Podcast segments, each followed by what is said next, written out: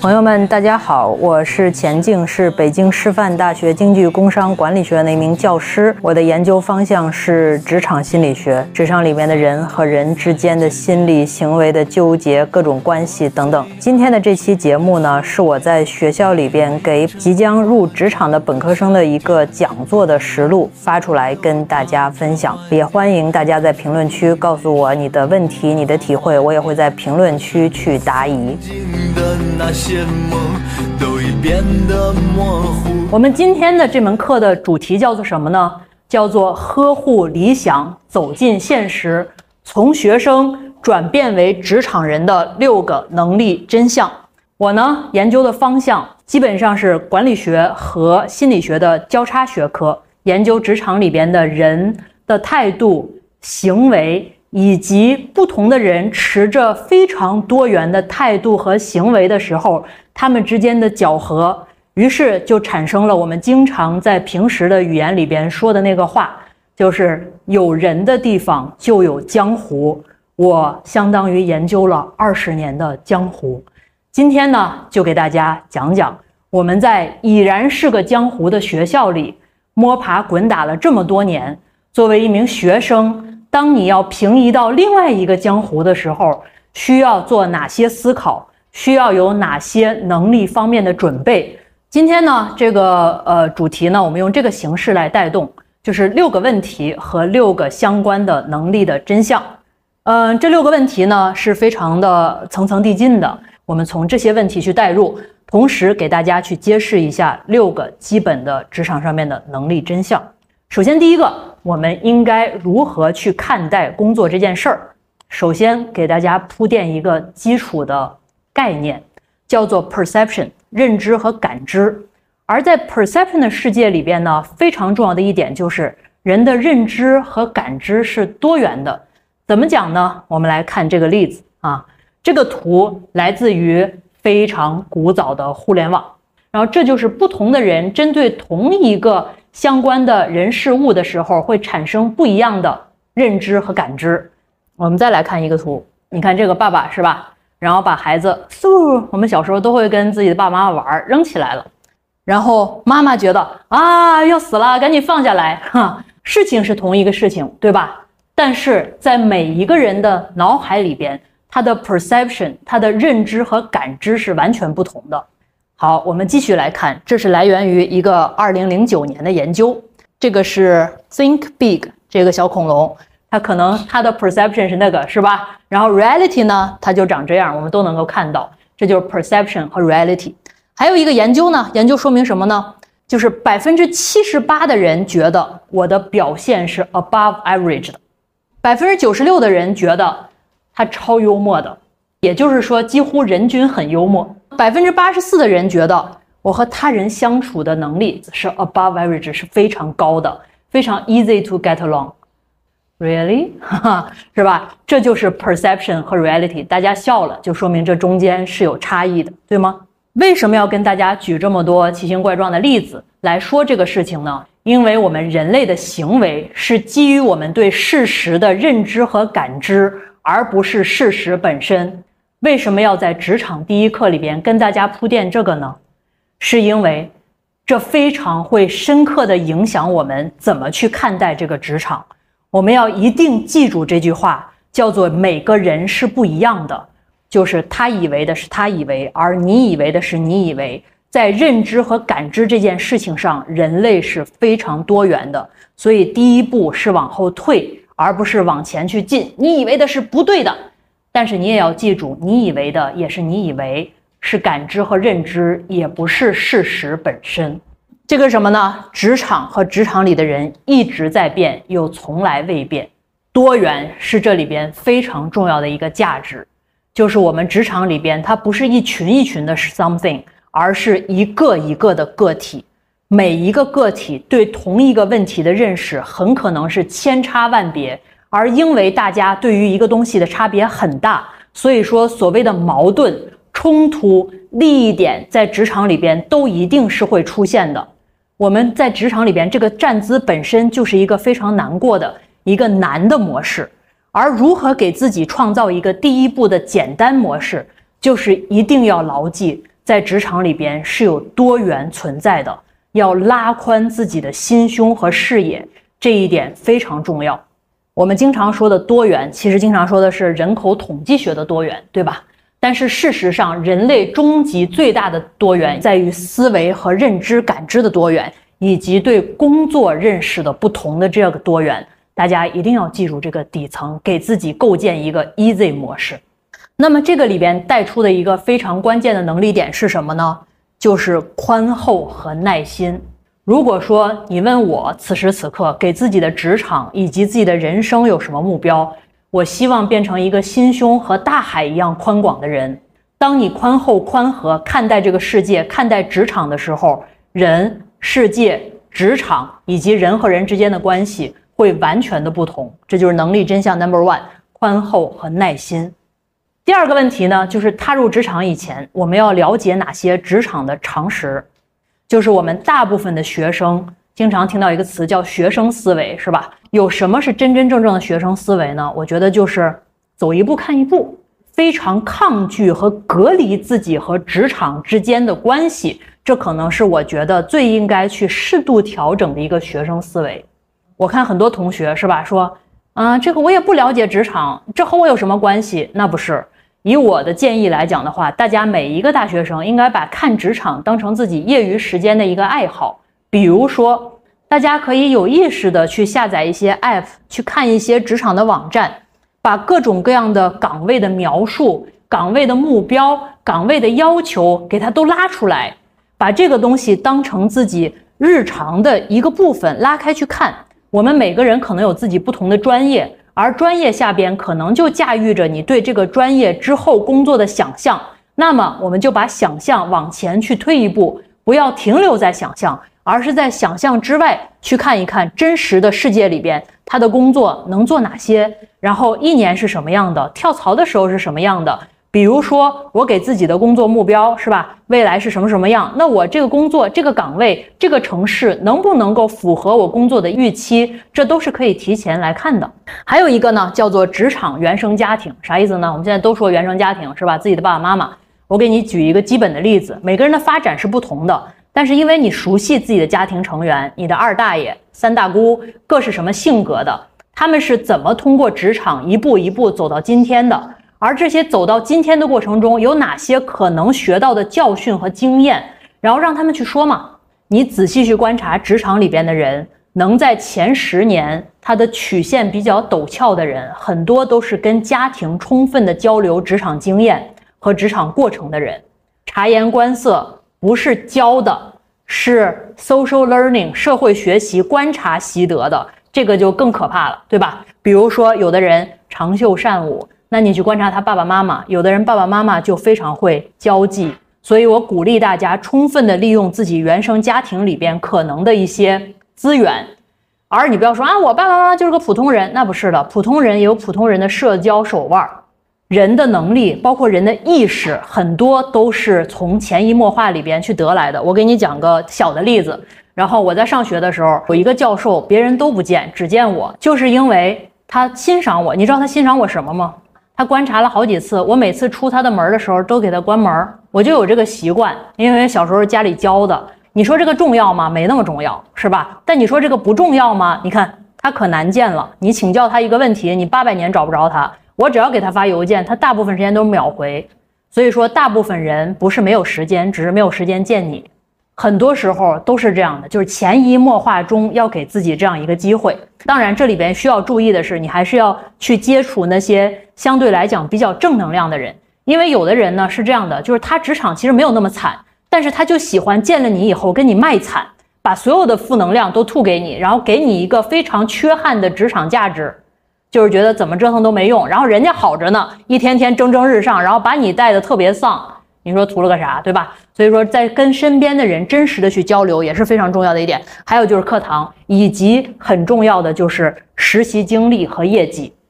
如果大家不准备日后走学术的路，那么实习是非常重要的一个环节。很多时候一定要在自己的这个职场里边去经营实习的经历，以及实习中做出业绩，这个至关重要啊。呃，那这里边是一个什么关键的能力点呢？就是我们贴近职场的勇气和能力。你早一点去贴近，就早一点跟他熟悉，而早一点熟悉就会降低恐惧和积累的这样一个时间差，这个是很重要的。梦想在什么地方，总是那么令人向往。我不顾一切走在路上，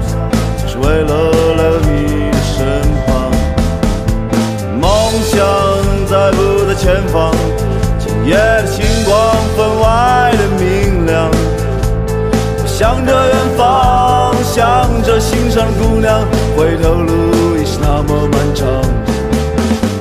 好，第三个问题就是要不要做职业规划，以及我们该如何为了工作去准备自己啊？市面上都说选择大于努力，大家听说过这个说法吗？他会举一些的例子，在哪一个时间点，你看那个人他去了哪儿哪儿了，然后他赶上了时代的春风，一下就起来了。你想想，他要没有时代的红利，他能有今天吗？所以说努力不重要，然后选择才更重要。没错，是这样的。但是对于我们千千万万普通的普通人，你真的有这个能力去做出跨越时代的选择和先于时代的选择吗？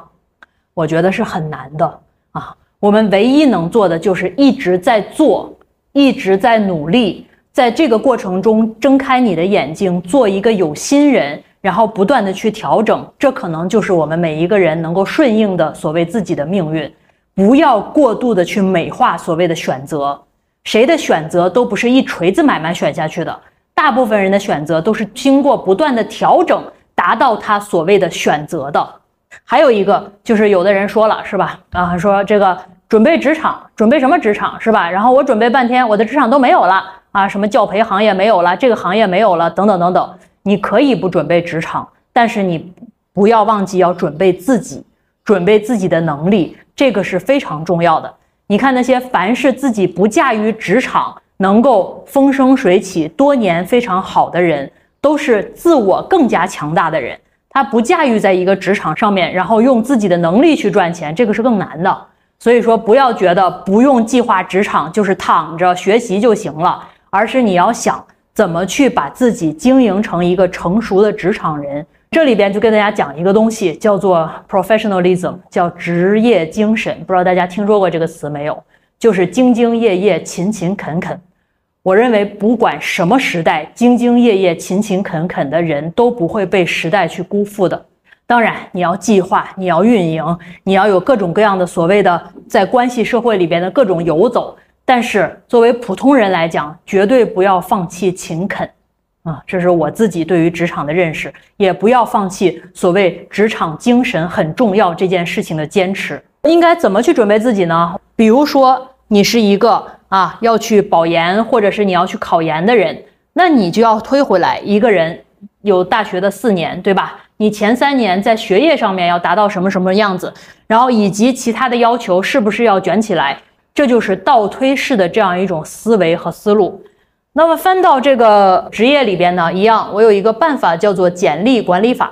比如说，二零二六年，小明他能够找到他理想中支撑自己未来理想生活的这样一个岗位的简历是什么样的，写出来。然后呢，减去此时此刻小明的简历，就是未来的简历减去现在的简历，再乘以一个通货膨胀，是吧？然后 N 年以后，肯定这个要求会更高嘛。那么就是这小明这三年需要折腾的其中一部分，能够腾到简历上面的事情，然后呢，再辅以一些软性的能力群，把硬实力和软实力这么一叠加，就是每一个人能够为未来职场所做的真实的准备。这是里边的一个关键的能力点，就是选我所爱，爱我所选。那么在职场上尤其是如此，我们选之前就要做到刚才跟大家说的那些。就像我有的那个朋友都三十多岁了，然后说啊，这个真是无聊呀，这是什么破工作？然后我说，那你选的时候咋想？他说我觉得它稳定啊。我说对啊，啥叫稳定呢？不是变化少吗？对吧？变化少，从另一个主观感受上，是不是就稍微有点无聊呢？就是你选的时候要选一个你爱的，然后想好了之后选了以后就是好。你们谁说出大天去？我的工作就是对我最适合的，就是世界 number one。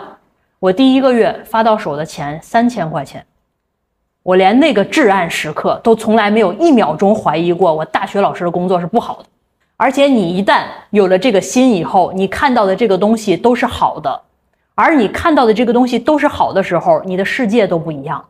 也有人给你好东西，而如果说你一旦怀疑了自己的选择，就是 magic，怀疑了以后，你看到的就是差的。然后别人看到你以后，看到你心情也很差，给你的东西也是差的，你就把周围的环境变得越来越差了。这就是一个神奇的宇宙法则。所以说，这是个能力。不是个意识，选你所爱，爱你所选。第四个问题，应对学历通胀的大趋势，我们可以做些什么？首先，第一个啊，学历永远是资源分配时候的其中的一个分配的标准，所以千万不要在任何的世界、时间、地点、人事物中说：“哎呀，学历膨胀了，该怎么办啊？”就人家不会觉得你可怜，人家觉得你是凡尔赛。就是要珍视自己的所有。我们能够此时此刻坐在这个教室里边，在这么好的学校里边上学，是很多人这辈子的梦。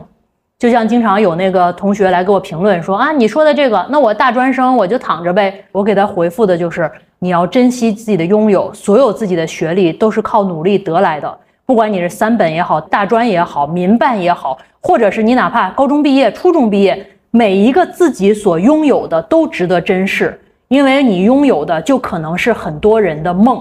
我们能够健健康康直立行走，充分的沐浴阳光、水、空气，这也是很多人的梦。就是人不要总是一山望着一山高，珍惜拥有，这就是幸福感的来源。第二个就是不要过度的美化自己，是吧？也不要过度的去抬高所谓的难度。就是每一个人的自己都是要做到所谓的不卑不亢，不知道大家听说过这个词没有？我们要在社会的实践里边，跟人充分的互动里边，培养自己的不卑不亢。我小时候也有一阵儿是这样的，就是你知道那种青春期是吧？谁也谁也瞧不起你们，然后就那种特别不忿儿的，其实还是很幼稚。还有一个呢，就是中立的看待这种学历和自己的关联以及必要性。我曾经问过一个外企的 HR，他们有多少的岗位是不需要？研究生学历的，他告诉我说百分之八十，然后他就说呢，他里边有一个呃年轻的员工，就是本科毕业以后就进来了，然后干了三年，他介绍他同期的一个原来本科的同学，也就是说现在研究生毕业的同学来他们公司，觉得公司挺好的，对吧？然后就面试什么的，到了谈薪的环节，发现他的那个工资的薪酬还不如他的这个。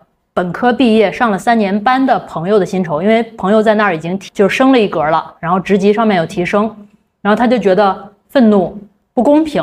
然后那个 HR 总监呢就说了一个他的领导跟他说的一个道理：这三年这个本科的同毕业的同学三年是在为公司做贡献，而你上学的那三年我们是未知的，你在为自己积累和做贡献，没有为公司做贡献。我给你更高的薪资和职级是不公平的，所以大家要中立的去看待所谓真真正正的学历能给自己带来的到底是什么这件事情，不是理所当然的学历就带来更高的收入和更高的社会地位。很多时候，你有一个学历，它也是你的一个筹码，但你有工作经历，你有工作业业绩，一样也是筹码。这两个筹码都是筹码，学历的筹码并不更高贵。那这里边就有一个能力点，就是珍惜拥有，是吧？不卑不亢。第五个就是怎么能够在工作中遇到更多的好人，这个亮点来了啊！独家秘籍，第一个能力叫做积极的注意力偏好，或者说我给它起了一个名字，叫做把别人当成伙伴。你可以观察一下周围的人，有的人呢本身看待事物就是积极的，他会习惯性的说可以，好的，行，我试试看。也有的人，你跟他说什么，他都觉得这不行，那也不行，不对。人和人在这一方面是不一样的，这是一个人的行为习惯和说话的习惯。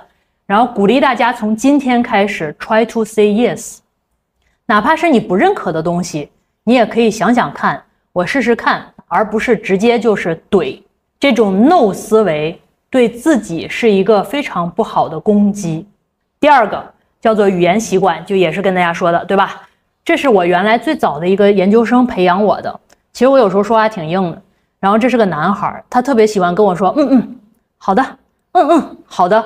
然后他把我培养的，我现在可爱说嗯嗯。然后我就发现一点，然后之后我凡是看到那个有的那个你知道非常有点年纪的领导，他说话特别硬的时候，我就要培养他，我就要跟他说嗯嗯好的好的好的好的。我跟你讲，过一阵儿，就是这个你看着那种大人的大人。就我有时想起来都想笑，然后跟我发微信的时候，嗯嗯，然后我就想，他在真实世界里边能不能说出这俩字儿啊？我要就一会儿见了他，我要是敢斗胆的话，吃拧了，我可以问一问，能给我把这读出来吗？嗯嗯，这就是什么呢？就是人和人之间创造的一种语言习惯上的氛围感。很多时候我们去办事儿，办的都是个氛围感，那个氛围感到了，事儿就水到渠成。所以，氛围感是一个非常重要的人际之间的能力，也是一种很好的给宇宙下的订单。你下的是友好的、热情的、不计回报的订单，宇宙也会回馈给你的。这不是说你被欺负，他是在凌驾于你，而是我们给自己的发展营造了一个非常好的氛围。还有一个听起来就像鸡汤一样，叫真诚善良。我在一次演讲的时候，他们说：“哎，老师，你觉得什么能力是很重要的？对于普通人，我说善良。”然后所有人都笑了。然后还有人问我说：“善良是个能力？”我说：“当然了。”我说：“你觉得善良不是能力吗？我们每个人都有两千八百个理由去做恶，而我保持了善良，这难道不是一个能力吗？你的善良证明你抛弃了你人性里边非常本真的一部分，而选择了与人为善。”这难道不是一种能力吗？这是非常重要的能力。各种各样的这个互联网上面讲社交的时候，或者讲职场的时候，可能第一步都是啊，不要在职场里寻求真善美，精一点儿，然后不要当傻白甜。我不这么认为，我觉得最高明的职场的能力就是善良和真诚，宁可傻点儿也不要那么精，因为你精不到那么精，真正的人精可是要修炼 N 年的。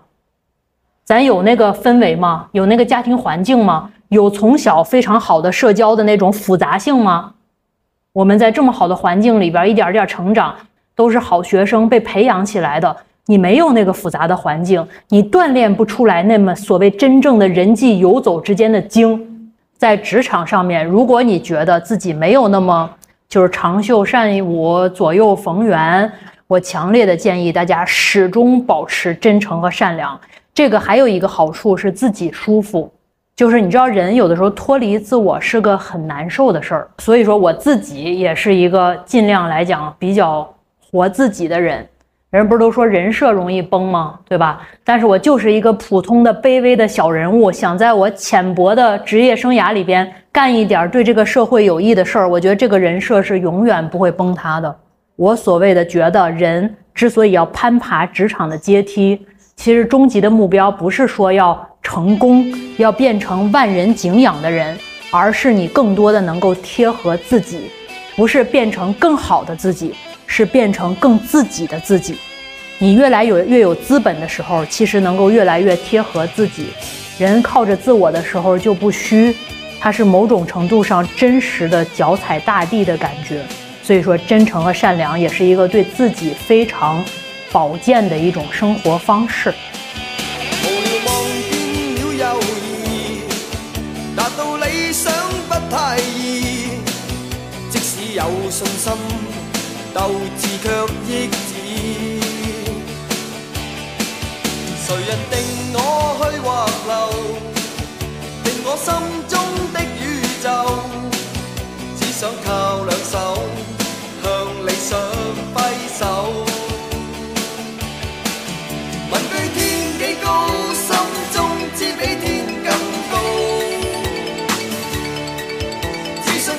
第六个，怎么获得职场的安全感？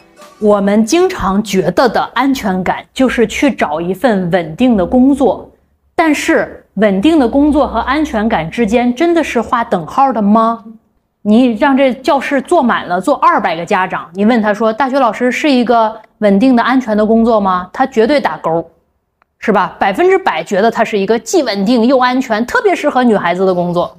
但我给你讲讲我的工作，我上班。十一年了，没有一天有安全感。什么叫安全感呢？就是你每天都觉得要学新的东西，它没有那么稳定的感觉。就是所谓的现在互联网上有人说哎呀，找一个工作摆了吧，是吧？我就不知道啥工作能摆了。你有各种各样的绩效的压力，对吧？教学上有绩效，科研上有绩效，而且这是一个军备竞赛。我入职的时候的那个军备，在现在看来弱爆了。你也不能说啊，这现在年轻人卷起来了，卷起来了。你去没有地方说理去，你就是得真实的按照一层一层的竞争叠加，去不断的努力，不断的学东西，包括情绪能力上都得学。但是我也没有一天觉得，哎，退休了啊，这个不干了，没有，也没有觉得，哎呀，我评上什么什么了，我就停了，躺了，也没有。就是这种安全和稳定，很多是驾驭在什么的呢？是这三点。第一个，你这个职业有护城河，相对来讲呢，外部的竞争它有一种安全感，就不是随便来一个人，然后马上就能跟你去 PK 的。什么叫护城河呢？比如说我这工作体现在哪儿？起码得有个博士学位吧。你像我经常聊的时候，什么人最没安全感呢？就是比如说做自媒体，这最没安全感。你马上来了一个爆款。人家就变成一个大 V，人家马上就能比你的粉丝量也大，影响力也大，这就是叫做没有安全感。而这种多少有点护城河。还有一个呢，有累积性。什么叫累积性呢？就是你干一年和干十年是不一样的。最重要的是，干十年和干八年是不一样的。一般的工作在前三年的时候都有累积感，就是你肉眼可见的变化，可能收入也会更多，你的职场地位也会提升。一年和三年，一年和五年，这叫有工作经验，这个累积感是肉眼可见的。但是有好多工作从五年开始，五年到六年，五年到八年，八年到十年就没有那么大的累积感了。换句话说，人家用三十岁的你和二十五岁的有三年工作经验的没有那么大差别，这就是累积感相差的这样一种工作。这个维度其实才能带来非常重要的安全感。就是换句话说，你看我现在快四十岁了，我在学校里边姑且还能算个青年教师，但是在职场里边，我这个岁数要不干到算是个中高层，是不是已经要被清退了？它没有那么大的累积感。还有一个呢，是叫做自我的不断迭代，就是真正的安全感还是来自于你自己不断的迭代和与时俱进。所以说，大家不要去。通过找一个稳定工作寻求安全感，这个很多时候是缘木求鱼的。而且现在市面上大部分所谓的稳定工作，大家这么年轻，可能在可见的未来 N 年也没有那么安全。这样一种能力，你不断的在变化，不断的在学习，不断的在发展，愿意去归零和 reset 自己。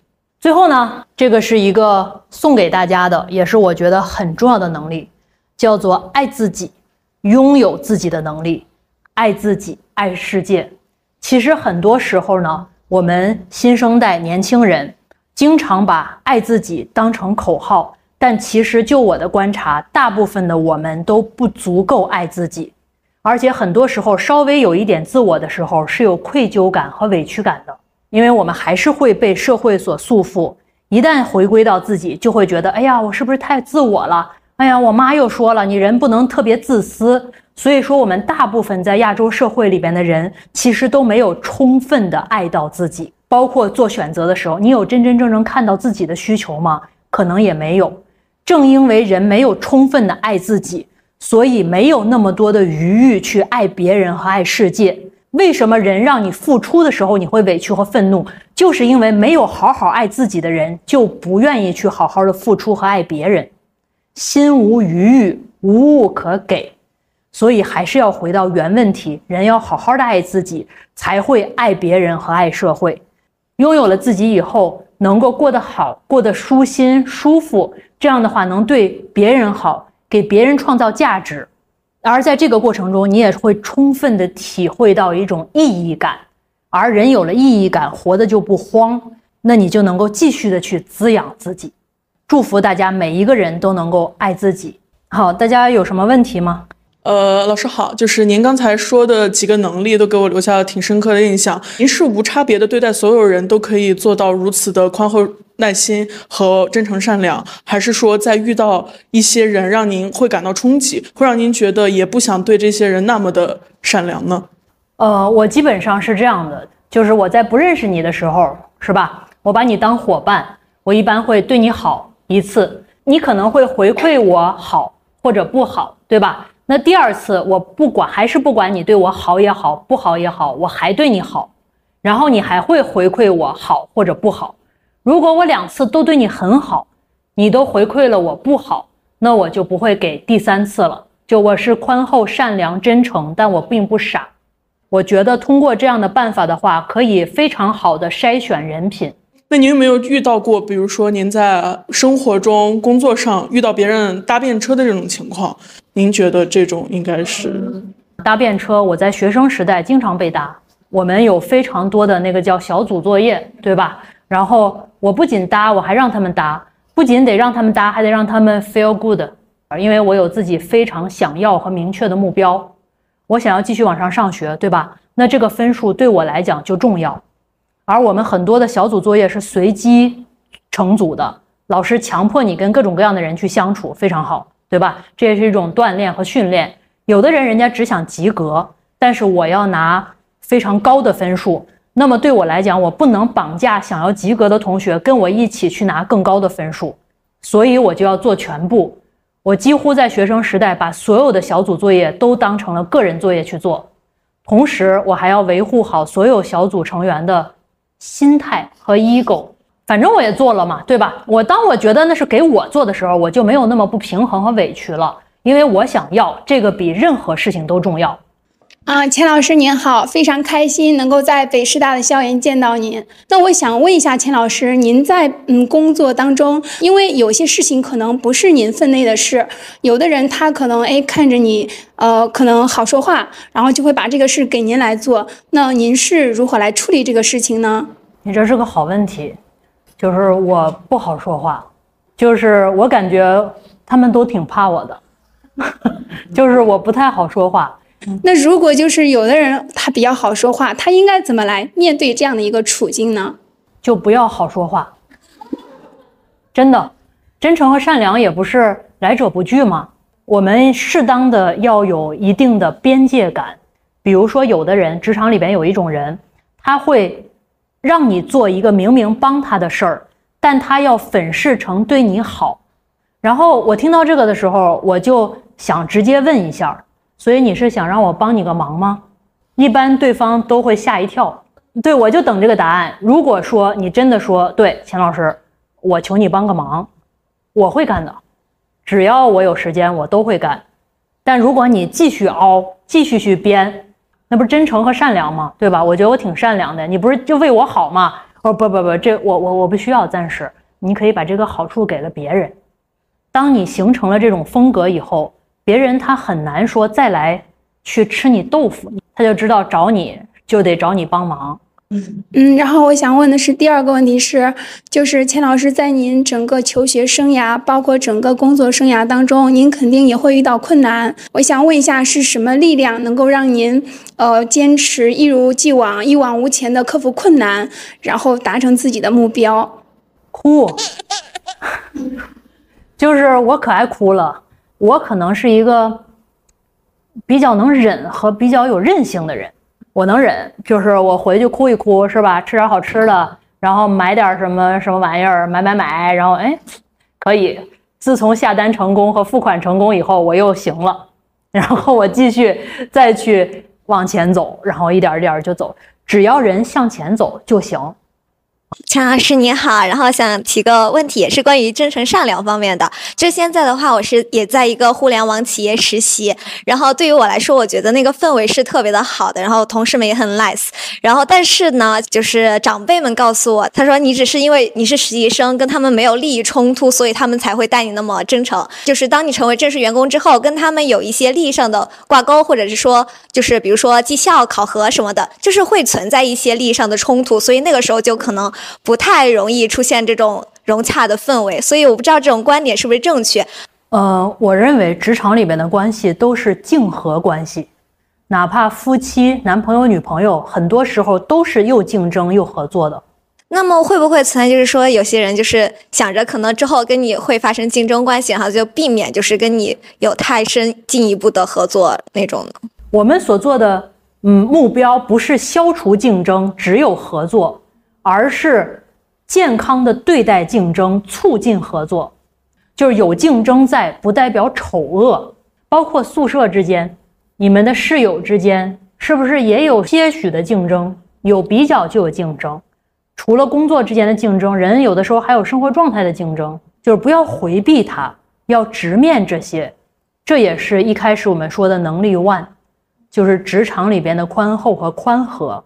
嗯嗯，老师您好，就是我想问一下，最后您提到关于职场的安全感，如果是在体制外那种有三十五岁危机的话，那么他如何在自己的一个呃较长时间内的职场的后半阶段，就是从哪些方面来提升自己的安全感呢？有一个规划，多少年大概达到什么样的样子，然后多少岁达到一个什么程度，同时前期要培养自己的能力，比如说。一般人走职场的阶梯的时候，还会涉及到一个从普通基层的员工到需要去进行管理工作这样一个跨越，对吧？就管几个人儿干一个事儿。但是好多人是从来没有做过准备的，和咱们这个学生思维是一样的。没当领导之前，从不想想培养自己的领导力。但是你知道，带着人干活和自己干活是两件事儿，不是每个人都能够干明白的。你要去用自己能够用到的一些机会去锻炼。学习、观察和在这里边挑出一些需要锚定的技术点，去慢慢的去练。比还有一个，比如说开会的能力，比如说公开做演讲的能力，这些都是要慢慢去给自己制造机会去学习起来的。就是要做一个有心人，慢慢去给自己铺垫。换句话说，职场这个事儿，它不是说从学生跨到职场，找到一份好工作结束了，而是关关难过关关过。就是你每一关里边都有你新的制造出来的问题，所以我们基本上每个人的功课都是一边享受当下，同时筹划未来。这个在时间心理学里边是三个维度：过去的、现在的和未来的。这三个维度都照顾好的人是活得比较幸福的。还有一个问题就是，我其实呃一直是生长在那种。就是竞争压力就是比较大的那种环境，对，然后我就觉得有的时候很难接受，呃，身边的人比自己过得好这个点。人和人之间的生活是差别很大的。原来我们觉得差不多，可能就是地方还是小，没有见识。见识了以后，我就会想，其实这是一个非常好的机会，会触发你去思考和金钱的关系，包括和我的关系。其实你看，有时候你会觉得。别人比我好或者怎么着的话，这其实都是自己跟自己关系的一种投射，还是没有充分的悦纳和接受自己。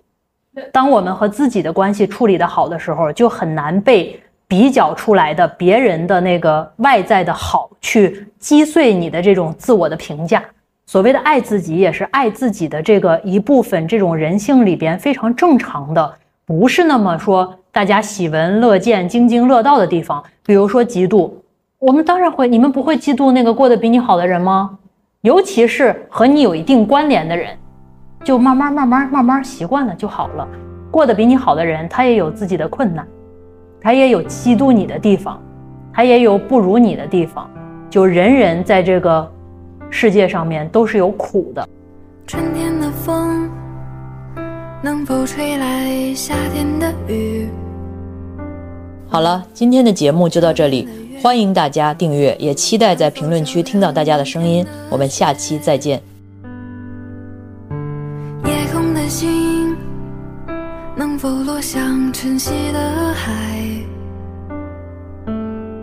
山间的泉能否遇上南飞的雁？能否早一看透命运的伏线能否不轻易就深陷？能否慢一点挥霍有限的时间？能否许我一个